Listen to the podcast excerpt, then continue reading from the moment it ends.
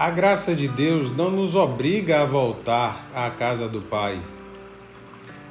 A vitória do Altíssimo faz com que queiramos livremente voltar. Olá, eu convido você a buscar um lugar confortável e me fazer companhia em mais essa conversa de caminhante. Buscar o entendimento da Bíblia é buscar o entendimento do coração de Deus. E quanto mais o conhecemos, mais fácil é nos deixarmos ser seduzidos por ele. Mal acabaram de rezar, tremeu o lugar onde estavam reunidos. E todos ficaram cheios do Espírito Santo e anunciaram com intrepidez a palavra de Deus. Atos dos Apóstolos, capítulo 4, versículo 31. A leitura orante do livro das Sagradas Escrituras fortalece nossa esperança, sustenta e ajuda nossa fé.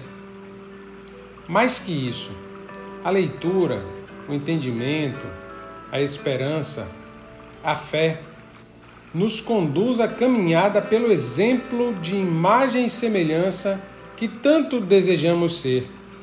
Afinal, somos imagem e semelhança do Pai. Paulo nos recomenda o seguinte: para viver, crescer e perseverar até o fim na fé, devemos alimentá-la com a palavra de Deus. Devemos implorar ao Senhor que a aumente. Ao longo da nossa caminhada, quanto mais nos alimentamos do Espírito Santo, quanto mais aprendemos sobre o querer de Deus, mais corajosos ficamos. E claro, mais próximos da nossa imagem e semelhança. Precisamos ter consciência de que a finalidade do homem é comunicar-se com o Eterno. A finalidade do homem é comunicar-se com Deus.